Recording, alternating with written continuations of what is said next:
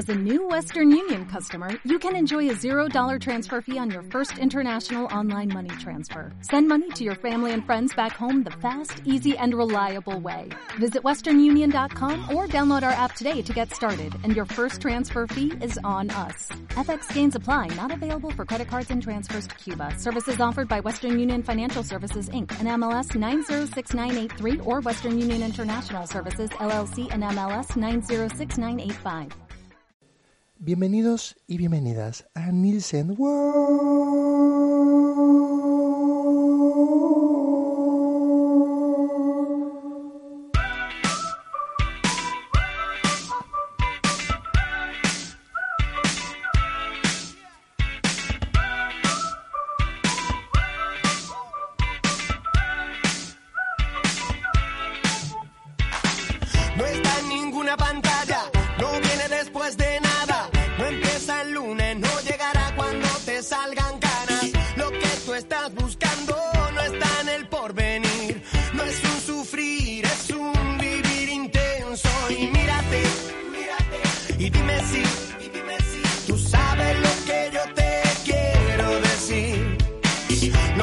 Recordaré, lo que yo quiero ser. La llave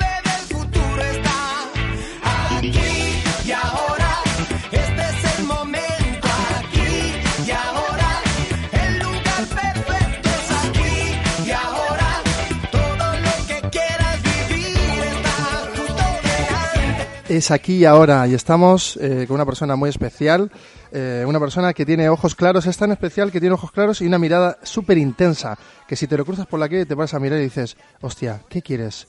¿Qué me, ¿Qué me vas a contar? ¿Te lo cuentas? ¿Te lo cuentas? ¿Me lo cuentas? ¿Me lo cuentas? Y me convences. Es una persona que cuando transmite esa energía sonríe, eh, mete e impregna muchísima actitud, lo cual es muy, muy importante. Tiene un autocontrol bastante evidente y eso le ha generado pues eh, abrirse un camino en, la en el mundo de la marca personal, que luego nos, contará intensamente.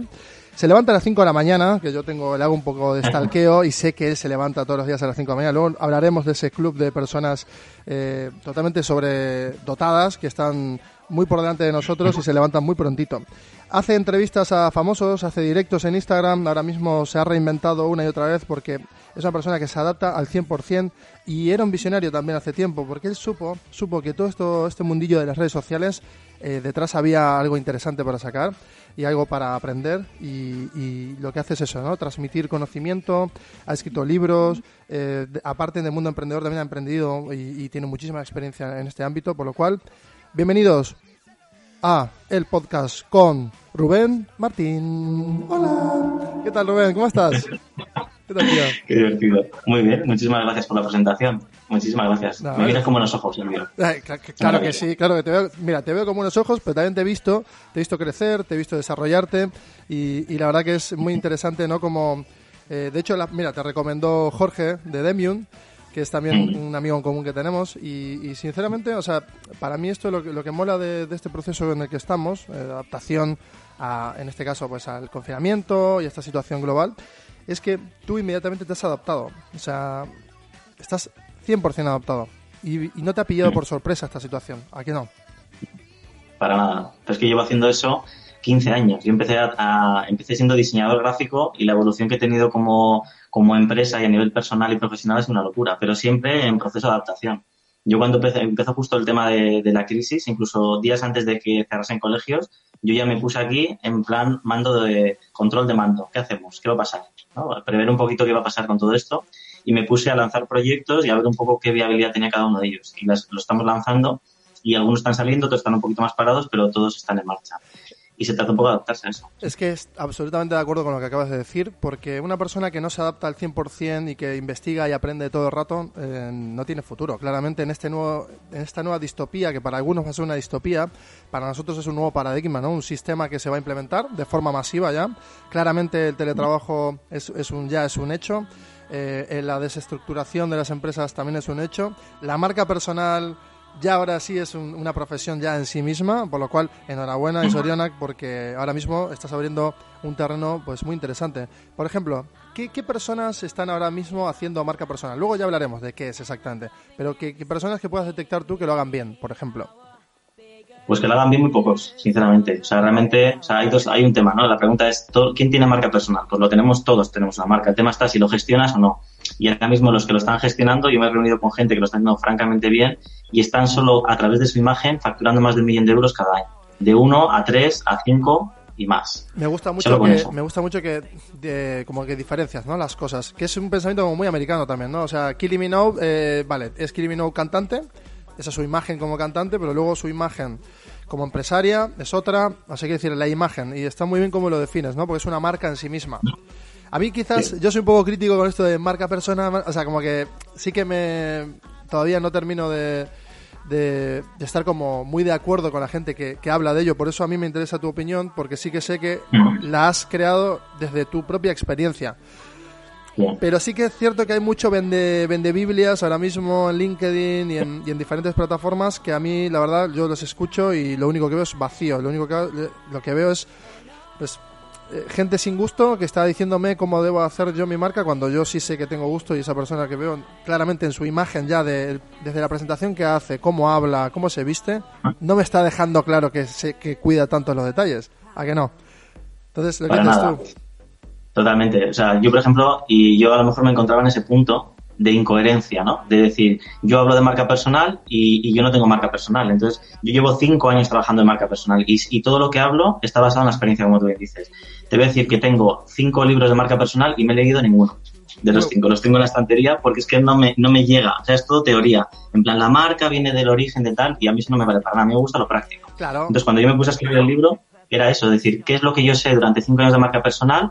Lo voy a plasmar aquí. Y a partir de ese momento empecé a crear mi marca, a través del libro, de todo lo que estoy haciendo en las redes sociales, de las charlas. Teníamos un evento propio en Málaga el día 28 que se suspendió por el tema del virus y ha sido como un crecimiento de marca. Y yo hablo desde la experiencia, no hablo desde un vídeo que me he visto en YouTube. Entonces hay mucha gente en todos los sectores que obviamente todo el mundo tiene derecho a empezar, ¿no?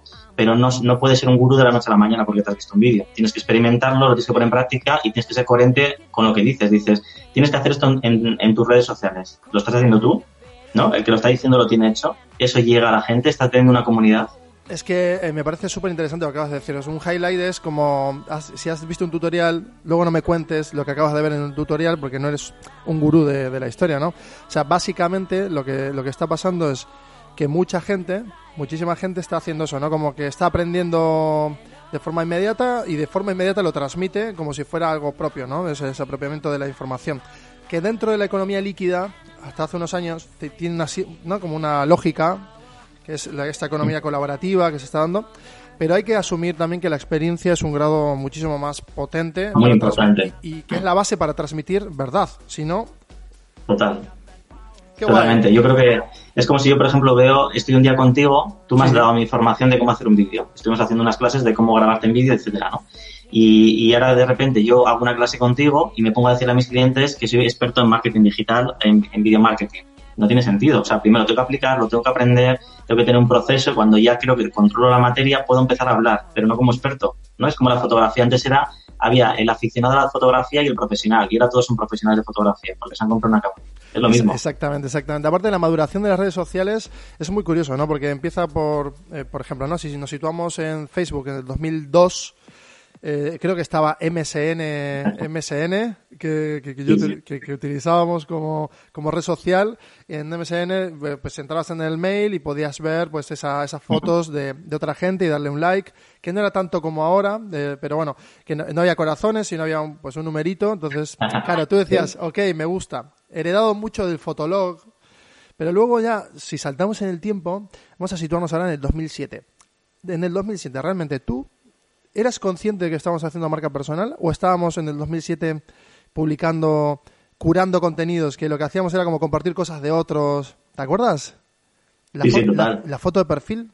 ¿Cómo, era esa foto de perfil? yo, sí te digo, a ver, pues era horrible, obviamente, ¿no? O, la foto de la boda, ¿no? En la que sale una chica, un chico súper guapo, nosotros, ¿no? La mejor foto que tenemos y luego ves en persona a la gente que aparece por ahí en los currículos y dices, ¿y tú quién eres, no?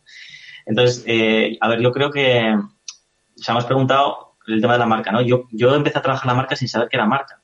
De hecho, yo empecé con un autor y empecé a ayudarle a cómo vender un libro. Y empezamos a decir, bueno, lo importante también es que, que comunique, que hable, que venda, que comparta en redes sociales. Y yo no tenía ni idea, yo no sabía lo que era marca personal. Me di cuenta de que esa persona trabajada podía lanzar un mensaje más potente que si solo el propio libro hablaba por él, ¿no? Entonces empezamos a hacer eso y, salió muy bien la operación para él. Yo no tenía comisión en ese momento y facturó un montón de pasta porque estaba vendiendo su marca. Y yo no sabía lo que era branding, eh, ¿no? En ese sentido. Yo sabía lo que era marketing digital, pero no orientado a la marca. Hicimos lo mismo con otro cliente, hicimos un montón de resultados en venta digital y nos dimos cuenta que la receta era esa, hacer una consultoría de marca personal y lanzar a la persona como un producto al mercado. ¿Por qué? Porque esa persona genera confianza, esa confianza se convierte en comunidad y esa comunidad se convierte en facturación. Exacto. Por ejemplo, ¿te acuerdas eh, las teletiendas? O sea, en las teletiendas, pero, ah, incluso antes, el previo a eso era como en Estados Unidos era el tío de hola, soy aquí el cowboy no sé qué y te voy a vender un coche porque mira, toda mi flota de coches son muy bonitas y no sé qué, bla, bla, bla. Y un zoom in súper guarro a la cara y, y, un sobreimpreso ahí de, del logo feo, pero funcionaba. ¿Por qué? Porque esa persona representaba representaba pues eso, ¿no? Un ideal social o era un, estereotipo y por mímesis la gente también compra. De hecho, por mímesis aprendemos, es decir, el sistema es de mímesis pura, o sea, todos copiamos modelos o modelos mentales o, modelos de, éxito, ¿no? Como recetas, como tú bien has dicho antes.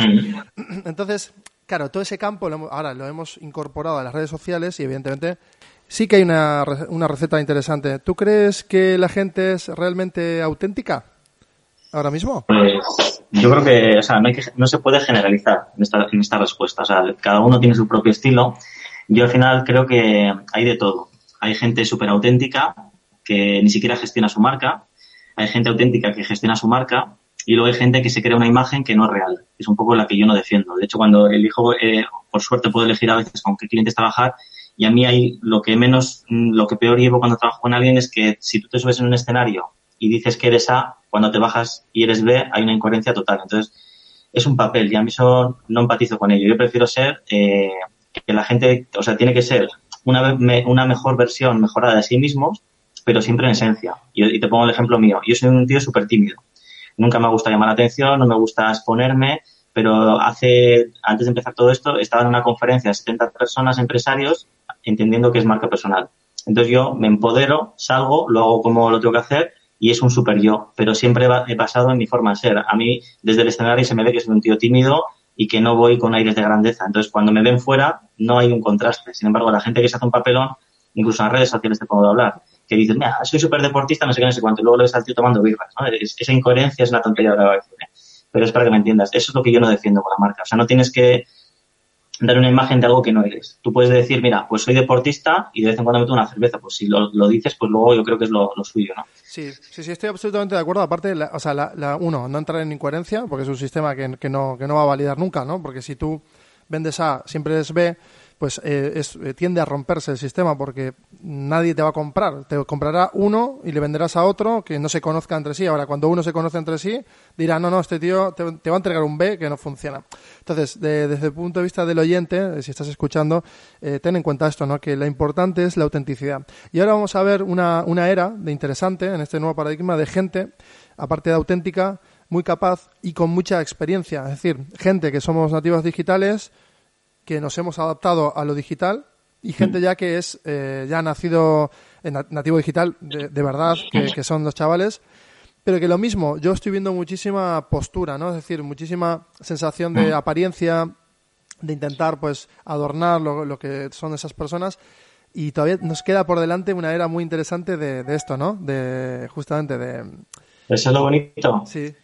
Lo, lo, perdóname, lo bonito de esto es que eso tú, a que tú lo ves, a que tú ves quién postura y quién es auténtico. Pues ese, eso no puede engañar. Es como si, da igual que estés en una red social o que estés en la calle. Tú ves a un tío que te viene sacando pecho y dices, va, este tío o sea, está queriendo aparentar algo que a lo mejor no lo es. Tú ya incluyes eso. En las redes sociales es súper fácil porque es más complicado hablar delante de la cámara y eso se huele en, en la foto y en el directo. Entonces, cuando tú no tienes que inventarte ningún papel, primero, no hace falta que tires de memoria para ver lo que has dicho. O sea, el que miente tiene que tener muy buena memoria y, no, y tienes que estar todo el rato fingiendo. Entonces, el que es como es no tiene ni que fingir ni que recordar nada, simplemente fluir con lo que es. Y es más cómodo ser auténtico y es más sacrificado ser lo que no eres. Qué bueno, más, es más cómodo ser auténtico y más sacrificado lo que no eres. O sea, sacrificar significa, uno, perder tiempo. Es decir, tienes que invertir más tiempo, justamente, muy bien dicho, ¿eh? me encanta cómo, cómo lo separas y cómo lo tienes claro, porque eh, tienes que invertir, eh, ese personaje necesita alimentación constante y no, es, no nace de ti. no es una interacción mental propia de, de ese modelo Fluida. mental. Claro, no es fluida, exactamente. Entonces, me, a mí me alucina, ¿eh? desde el punto de vista psicológico, del modelo mental, eh, me alucina también eh, desde el punto de vista también luego ya de cómo asumimos que adoptamos el rol y qué pasa después. Yo, por ejemplo, ¿no? yo a nivel personal, eh, me he propuesto 2020 a 2021 ya es, eh, yo me quiero sobreexponer, ya me da igual las críticas y me, si creen que porque estoy en muchas cosas que no sé qué, o sea, me hago muchas preguntas internas y las valido con amigos. Eh, Hey, ¿creéis que me estoy pasando de esto o que no sé qué? ¿O qué te parece este contenido que acabo de subir? ¿Te gustaría que sea solo hablando de tal o cual? No, es que yo creo que... O sea, ¿cómo, cómo recomendarías tú a esas personas que quieren ser auténticas? Más allá que, que tienen que leer tu libro, desde luego, que luego pondremos el enlace en, en- en el, en el- en el listado de Spotify, lo pondremos en la descripción para que se lo descarguen. Pero básicamente, es esto, ¿no, Rubén? Que, o sea, ¿qué, qué consejo le podríamos dar a esas personas? Primero, el principio de abundancia, el decir a todo que sí. Por ejemplo, hay gente que es muy selectiva, ¿no? Dice, no, es que tú has dicho un poco, voy a separarlo en dos, ¿no? En la abundancia, que es un poco la palabra que yo utilizo con Jorge y yo, bueno, Jorge y yo nos juntamos todos los años y elegimos una palabra para tomar decisiones. Entonces, la mía es abundancia. Y cuando tomo la decisión, digo, "Mm, él me invita a una entrevista. ¿Es abundante? Sí, pues lo hago. Si no es abundante, no lo hago. Abundante en el sentido de, de aportar y de crecer. Entonces, a todo que sí. Hoy, de hecho, tengo tres entrevistas. Eh, o sea, alucinante. Y, pero está muy guay, eso es abundancia. Entonces, si tú vas dosificando eso, no es abundante, es como que lo estiras en tiempo. Eso- entonces, todo lo que te venga y que puedas llevar a cabo, sí, la palabra sí. Y segundo, la crítica. Yo creo que la crítica y el elogio enmascaran lo que la persona ve de ti, o sea, lo que esa persona tiene dentro y que ve en ti. O sea, realmente, cuando alguien, por ejemplo, me dice, oye, es que eres un tío muy simpático o eres muy buena persona, digo, tú tienes eso dentro, no me lo tomo como algo personal.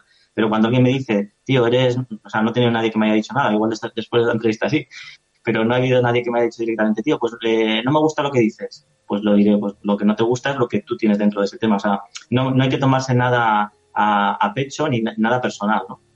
Incluso en las relaciones pasa lo mismo, que a veces te pasa y dices, no, es que estoy con una pareja que es así, asado, y, y se duele porque es con esa, con él mismo, ¿no? Y realmente es que esa persona va a ser con él y con todos los demás igual. Entonces no te lo tomes a personal. Tú decides si estar con una persona o no, o interac- interactuar de una manera con la gente o no, pero siempre siendo tú. Si somos libres, ¿quién nos tiene que decir lo que tenemos que hacer y lo que no? Y no, nadie, absolutamente nadie. Y eso, es- eso es lo, lo interesante de, la lo- logaritmia, ¿no? De, de las cosas. Que tú dices, vale, hago esto, me expongo. Sí, no, sí. Pero si me expongo, ¿qué pasa? Pues me critican, no me critican. Y seguramente eso es una de las cosas que la primer, o sea, lo primero que analiza una persona antes de salir a un escenario y dar, hacer una conferencia es ataque de pánico. Si me pregunta alguien algo y no sé algo, voy a- me voy a quedar en blanco. Me da miedo porque es mucha gente. Eh, tengo miedo, tengo miedo. Parar- parálisis, ¿no? Ante ese miedo. ¿Y sabes por qué es eso? ¿Sabes dónde viene el origen del miedo? ¿De dónde viene? el, el juicio, el juicio y la crítica. O sea, lo que más miedo nos da de hablar en público no es hablar en público, es que la gente nos juzgue y que diga que lo estamos haciendo mal. Entonces, y, y depende en qué, en qué culturas, por ejemplo, en Latinoamérica hay grandes oradores y están acostumbrados a desde pequeño hablar, a comunicar, etcétera, y tú lo sabes. Correcto. Eh, pero luego vienes a España y estamos llenos de complejos. Es que el que te señala con el dedo, el que te pone en el rincón, el que se ríen de ti por ser más listo que los demás, ¿no? Todos hemos vivido eso. Entonces, Exacto. vivimos en una cultura de la envidia y de la crítica y entonces aquí con más motivo estamos acojonados como diciendo, ostras, y si salgo en, en esta entrevista y me pregunta algo que no sé contestar, no sabes, dices, no sé contestarte, no pasa nada. Esto no es un examen.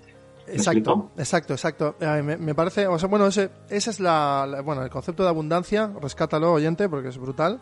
Es el decir que sí con un sentido de constructivista, ¿no? De y humanista también, de sumo, me suman, pero yo sumo a los demás. Lo que estás haciendo ahora mismo es, tiene ese, ese sentido también, ¿no? Y desde el lado de la crítica, es decir, ¿cómo encajamos?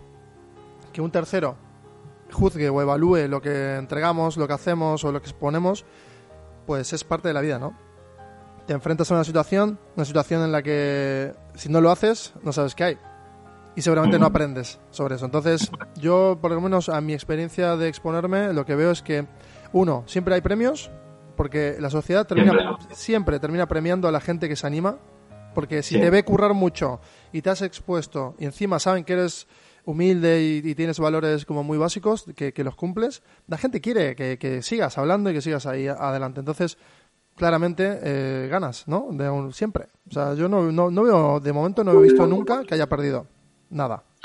Esa, o sea, y es- son experiencias, que es lo- justo lo que dices tú, ¿no? Siempre se gana. O sea, realmente eh, todo suma y son trocitos que te quitas de tu tiempo libre y los inviertes en cosas que son nuevas y que vas creciendo. Yo, por ejemplo, con los directos de Instagram, empecé el día 15, estamos a, a día 1 hoy. Sí. Pues he hecho 20 directos, con este el 21. Todos los días hago uno y a veces hago dos, hoy tres, a lo loco, ¿no? Pero empezó todas, ¿por qué? Por una cliente mía que me dijo, oye, ¿hacemos un directo de Instagram? Y yo dije, vale. O sea, podía haber dicho, no, no, lo preparamos. Dije, no, lo hacemos. Y el segundo día dije, oye, pues voy a hacer con esta persona. Y empezó a crecer, a crecer.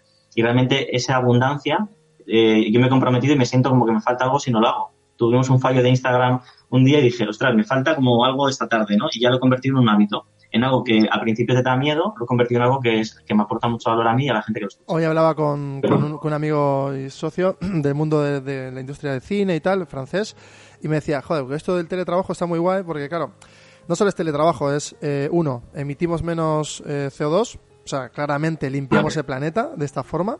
Estamos siendo más, e- más eficientes, generamos menos gasto, menos interacción, pero también ganamos muchísimo en eficiencia, porque claro, una hora, por ejemplo, yo mismo que este podcast, ¿no? Yo lo grabo en una hora que yo podría haber invertido en un evento o que podría haber invertido en tomar algo con, con amigos al terminar la jornada, pero sin embargo lo he incluido y, y, lo que hace es maximizar el tiempo pero a, una, a unos niveles br brutales. ¿Te está pasando esto? De descubrir Total. La productividad. Totalmente. O sea, yo realmente ya lo había descubierto en enero del año pasado, porque cerré la empresa, eh, tenía varios empleados y tenemos una oficina en Bilbao, y era eso, luego contaba y digo, a ver, todos los días casi una hora de ida y casi una hora de vuelta hasta mi casa, aparcar el coche que me sale una pasta todos los días, comer fuera de casa, llegar tarde, cansado, a decir, me levanto incluso antes que antes, o sea, que, que, cuando estaba en esa rutina, pero acabo mucho antes el día, no tengo que moverme. Yo estoy habituado al teletrabajo y yo lo recomiendo siempre y cuando, una recomendación que yo daría desde aquí es el separar los espacios. O sea, no puedes tener el mismo espacio de ocio y de trabajo en la misma habitación. Entonces yo aquí tengo, como veis, tengo un piano, una guitarra, eh, tengo los focos para grabar con el croma, tengo los ordenadores, aquí tengo otra mesa. Entonces esta es mi zona de trabajo. Y cuando termino aquí, me voy a mi zona de ocio, que es una sala con un montón de cosas y tal y cada uno pues tiene que buscar su espacio para no, para no mezclar. No puedes meterte aquí y dices, vale, como tengo un ordenador, me pongo a jugar al ordenador o me pongo a mirar cosas de ocio aquí. No, no. Hay que separar y es una forma de tener un horario, solo que estás en la misma casa. Aquí pasas para trabajar y sales a tener ocio. Simplemente es eso. Sí, sí, sí. Bueno, y acortar los tiempos, la verdad que eh, nos, nos permite hacer más cosas. Y obviamente hemos descubierto, igual que tú, no, podcasts, directos eh, o falsos directos que, que, que, lo haces y se puede editar, o cápsulas. Es que sí. hay un montón de, de, de herramientas audiovisuales que, que, son brutales para hacer. A mí me encantaría ahora que me cuentes un poco el, el tema de rutina, hablando un poco de gestión del tiempo, que el club del... ¿Cómo se llama? ¿El club de la 5am? el club de la 5m. 5am. 5am, sí. Cuéntame, ¿de qué va esto? Pues esto es un libro de Robin Sharman, de Robin Sharman, que, que, habla precisamente de eso, de los beneficios que tiene y de cómo la gente que le va bien en la vida hace hábitos diferentes y a la gente no.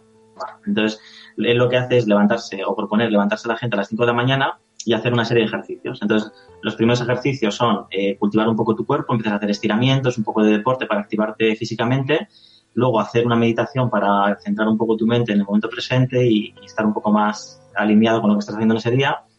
Luego puedes planificar tu, día o también puedes hacer lectura para cultivar tu mente. Entonces haces como diferentes hábitos saludables, luego te pegas una ducha, desayunas y a las 6 de la mañana estás a tope.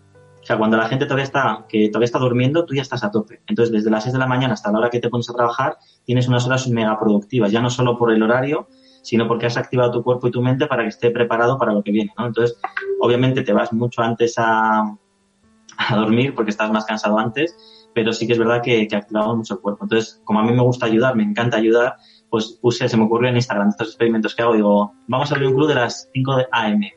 Y hubo 20 locos que dijeron que sí, de hecho estamos 27. Y nos metimos al grupo y lo que hacemos es, pues, todos los días despertarnos. Hay gente que ya ha cogido el hábito para que veas que se levanta a las cuatro y media, incluso el fin de semana, es alucinante. Se levantan, se hacen sus rutinas, pom, pom, y hacen su día normal. Entonces, estamos en un grupo súper potente de gente que se arrastra el uno al otro para decir yo, yo también me he levantado a las 5 porque el grupo arrastra a, un poco a tu, a tu compromiso y por otro lado compartimos muchas cosas. Hay gente que comparte experiencias, experiencias personales, de desarrollo personal, comparte conocimiento, es brutal. Además yo les digo que en el grupo hay que eh, hacer una presentación en vídeo y lo primero que dice la gente es que no. Dice, no, es que no he hecho nunca. Y digo, bueno, pues mira, y, y hago esta frase súper sencilla, les digo en privado, digo, lo que está fuera de lo que para ti es cómodo son donde suceden las cosas mágicas. Para no decir la zona de confort, que yo estoy harto de escuchar ese concepto. Pues coge la gente, se graba el vídeo, lo manda al grupo y te da un rollo que te cagas. Porque al final la gente dice, mira qué guay, estoy viendo la cara de esta persona, eh, me está comunicando un montón, yo también me grabo en vídeo, entonces vas viendo un poco el rollo ese y luego la gente dice, algunos dicen, es que tiene el corazón a tope, y digo, y solo te has grabado en vídeo. O sea, fíjate lo que te queda por desarrollar, ¿no? Entonces, son como pequeñas cositas que avanzamos a nivel de desarrollo personal, pero en esencia lo que hacemos es eh, estar todos en, el mismo, en la misma onda. Y ha sido tan potente que estoy haciendo un grupo 2 que ya tenemos como a 17. Empezamos el domingo la segunda edición, el primero sigue en marcha, el segundo lo empezamos el domingo y yo te confieso que esto lo hice por mí. O sea, empecé el grupo porque dije, si yo me comprometo con 20 personas y no doy la cara, qué cagada. Entonces lo hice por mí y ahora estoy haciéndolo un poco pues para ayudar a más gente. a mí me, gusta, me gusta llamar a estas cosas brain hacks, ¿no? Como te haces un brain hack el brain hack es, justamente el método logarítmico de este, en este caso, ¿no? De si la cago ante estas 20 personas, ¿qué pasa? Pues adiós, adiós todo, ¿no? Porque tú no puedes asumir, es un error en tu sistema. Entonces, es una forma de jugarle una treta o, un, ¿sabes? Como un acertijo ahí muy loco. A, pues yo voy a hacer una cosa. Voy a hacer una cosa contigo. Que esto, me lo hicieron a mí, se lo he hecho ya a dos personas. Y es que tú me has dicho que estabas con tu libro, ¿no? Sí, sí, sí, sí, ¿Ah, ¿Y, ¿Y qué fecha tiene de publicación? Este es un libro sobre, sobre confinamiento y publicaremos en nada, en menos de 10 días. ¿Ah, sí? Sí, sí. lo tienes ya. Vale, sí, sí, sí. O sea, no, no, pero estoy ah, escribiendo, estoy escribiendo, pero muy a machete, porque, porque voy en una carrera contra el tiempo, justamente, que es, eh, pues esto, ¿no? Ayudar a personas. Va a tener fines también, eh, obviamente, sociales, con el dinero recaudado va a ir a, donar a, esperemos, que a, a una causa muy importante que será contra el COVID y esa, es, esa es mi causa. Eso y bueno, y aprovecho lo que he hecho siempre, que es escribir, que me encanta escribir, que lo que hablamos, ¿no? O sea que, eh, de hecho, mira, vamos a abrir este melón. Entramos en una fase muy interesante, la fase literaria. Hola, ¿qué tal Rubén? Literario, ¿cómo estás? Muy bien, el bioliterario, ¿qué tal estás? Muy bien, eh, aquí escribiendo mentalmente. Eh, de hecho, estoy viendo en realidad aumentada el libro. Ahora mismo puedo ver todas las letras. Oye, ¿cómo haces para escribir? ¿Cómo hace Rubén Martín? O sea, ¿se, motiva de qué forma? ¿Con música, por ejemplo? Pues lo primero que hice fue coger, precisamente lo enlazando con lo anterior, un compromiso con la gente, con la audiencia. Entonces, eh, yo estuve en la Feria del Libro del año pasado, sin enrollarme, estuve en la Feria del Libro, me dijeron presentar una mesa redonda de autores y una de las autoras y la persona que organizaba el tema y me contrató me dice, ¿tú tienes libro? Y le digo, no. Y, dice, y me dice, ¿a qué esperas? Y trabajas con esta gente y tal. Y digo, pues no sé, poner una fecha y me dice, ¿qué fecha sería buena para ti? ¿Qué es lo que te iba a hacer yo a ti? Que voy a hacer la jugarreta esa. Ah. ¿Qué fecha para ti? y le digo, mira, pues para el 13 de septiembre es una buena fecha. Y coge esa autora con su comunidad y pone el LinkedIn etiquetándome. El, el, la diferencia entre un sueño y algo que se convierte en realidad es una fecha. Por eso Rubén Martín el día 13 de septiembre va a tener su libro El poder de su marca personal. Me jodió la vida. ¿Por qué? Porque tenía que cumplir mi palabra. Entonces tenía mil excusas para no escribir el libro, sin embargo lo que hice fue frenar y escribir el libro. Y ya dentro de la escritura del libro pues hay muchas técnicas. Una que utilizo yo así a modo rápido es hacer un mapa mental, poner el tronco principal de la temática y va sacando ramas. Capítulo 1, pues en mi caso, por ejemplo, comienza el viaje. Entonces educo, no educo, hago mm, como de terreno a la gente para que entienda un poco mis valores, desde dónde miro yo la marca personal, la experiencia que tengo y les preparo para que no se asusten luego, porque hay una parte que es de desarrollo personal. No es directamente me saco una foto en Instagram y que me dé muchos likes, eso no es marca personal. Entonces hay una parte en la que tú te tienes que conocer a ti mismo, hay una parte en la que tienes que desarrollar, en la que tienes que crear tu mejor versión y luego hay una parte en la que ya te empiezas a exponer, pues cómo hablas, cómo te vistes, cómo te comunicas, cómo vendes, eso es la parte de fuera y luego ya la última parte es el modelo de negocio. Entonces, esas tres partes tenían como tres ramas dentro del mapa mental y cada una de las, de las ramas tenía ramitas pequeñas con hojitas pequeñas. Entonces, ahí vas lanzando todas las ideas y es el primer paso para escribir un libro. Bueno, el segundo paso, el primero es a quién le escribes el libro. Hay gente que me viene y me dice, oye Rubén, ¿cómo me, ayudas a vender el libro? Y le digo, vale, ¿para quién has escrito? Y me dicen, no lo sé, yo no lo creo. O sea, hay que escribir un libro pensando en a quién va dirigido, es el primer paso. Y luego hacer un índice de contenido y a partir de ahí, pues eh, hay una técnica que se llama de 60 días, que es tú escribes todos los días a saco. Escribes todo lo que se te ocurra. De hecho, hay, eh, yo voy a decir, yo soy súper transparente. Yo, eh, o sea, hay dos fórmulas para hacerlo. Escribiendo y los que nos va la cabeza más rápida que, la, que los dedos, pues hay unas técnicas que son grabadores como Google Docs, que le das un botón, te graba y te pasa texto todo el contenido, o como hice yo, que contraté una persona a la que le mandé audios y audios y audios de todo lo que yo sabía y ella me los ordenó en texto. Y yo cogí eso y luego lo retoqué todo. Qué guay. Entonces fue una forma de ser más productivo. Yo me cogí una tarde y a lo mejor una hora y pico de audios en clips, le decía capítulo 1, y luego ya lo, lo, transcribía todo absolutamente. Si yo me, si lo desordenaba, me ordenaba las piecitas y luego yo cogí y digo, esto no es mi estilo. Entonces lo ponía yo con mi, con mi forma de comunicar. ¿no? Y así es como escribí el libro. Tres meses eh, a saco y mucha revisión y luego, bueno, quedó un tocho, eran 450 páginas y quedó en 400 pero acabó siendo un libro teórico y práctico para que la gente eh, también trabaje con él, porque si tú das teoría solo, eh, se queda en el aire, pero si les dices ahora trabajate esta parte, y es cuando la gente dice, ostras. Claro, es que a mí, a mí, ese sistema, de hecho, yo también lo uso, ¿eh? o sea, cuando escribo, porque justamente me gusta hablarle en primera persona del singular al lector y decirle, hey, bueno, yo estoy aquí en tu cabeza, vamos a, venga, ¿qué hacemos ahora? Vamos a hacer este ejercicio. Pum un diagramita, vale, ¿qué ha pasado? O sea, de, acompañar lo mismo que haces tú, ¿no? O sea, realmente es como querer acompañar a esa persona, no darle parrafadas de texto eh, teórico en la que tú te puedes ahí volver loquísimo, ¿no? Eh, y hablar y, y, regodearte de tu ego, cuando en realidad lo que es importante es el lector. Y lo has dicho muy inteligentemente. Al principio, que es entender a quién le hablamos. Yo siempre sitúo a esa persona a la que hablo, le pongo nombre y puede ser una tía, un amigo, me da igual, pero sé cómo piensa y qué le quiero contar y a su, a su cerebro, que es finalmente sí. donde sucede la lectura, ¿no? que está ahí dentro. Así que me parece, me parece brutal, bueno, el libro me parece que es una oportunidad también para generar autoconocimiento no solo es la marca no es la marca personal, para mí hay mucho más detrás de eso y por eso me parece que es súper interesante lo que propones, porque es evaluar desde muchos puntos de vista quién eres, hacia dónde quieres eh, elevar lo que, lo que haces y cómo lo transmites. Y luego eso te va a afectar no solo en las redes sociales, porque tu marca está en las redes o en los medios, sino que luego en tu vida personal también vas a poder disfrutar. Aquí pasan dos cosas y tú lo sabes perfectamente. Tú trabajas con mucha gente de empresa y tal, y al final tú sabes que dos personas montan el mismo negocio y tienen resultados distintos. ¿Y, de quién es la culpa? De la persona, de lo que tiene dentro. Entonces, como tú te desarrolles como persona, con tus conocimientos, habilidades y todo, hay gente, por ejemplo, que imagínate en el mundo tuyo, hay gente que graba muy mal y hace muy mal trabajo, pero vende de cojones.